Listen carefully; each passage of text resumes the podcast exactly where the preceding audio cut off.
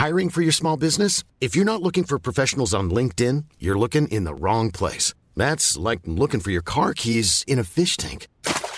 LinkedIn helps you hire professionals you can't find anywhere else, even those who aren't actively searching for a new job but might be open to the perfect role. In a given month, over 70% of LinkedIn users don't even visit other leading job sites. So start looking in the right place. With LinkedIn, you can hire professionals like a professional. Post your free job on linkedin.com slash people today.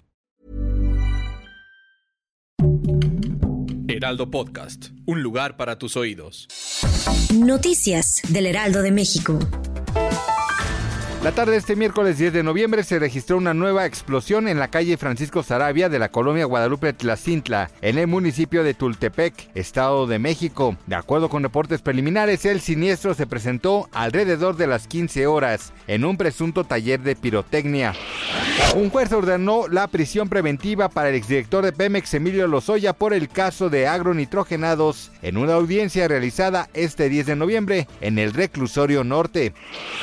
De acuerdo con la Organización Mundial de la Salud, las muertes por coronavirus subieron 10% en la última semana en Europa, que se convierte en la única región del mundo donde tanto los contagios como los decesos siguen aumentando de forma constante. Fue la sexta semana consecutiva del avance del COVID-19 en el continente.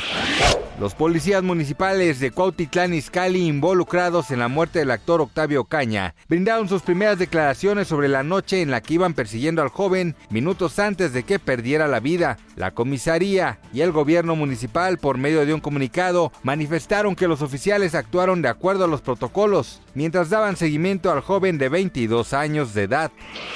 Gracias por escucharnos, les informó José Alberto García. Noticias del Heraldo de México.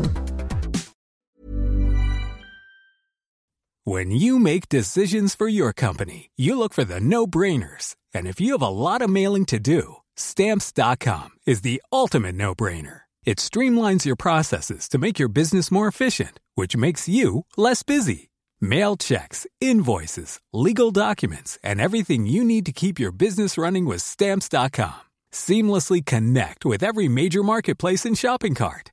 Schedule package pickups and see your cheapest and fastest shipping options from different carriers. With rates up to 89% off USPS and UPS rates. And with the Stamps.com mobile app, you can take care of mailing and shipping wherever you are. Make the same no brainer decision as over 1 million other businesses with Stamps.com. Sign up with Code PROGRAM for a four week trial, plus free postage and a free digital scale. No long term commitments or contracts.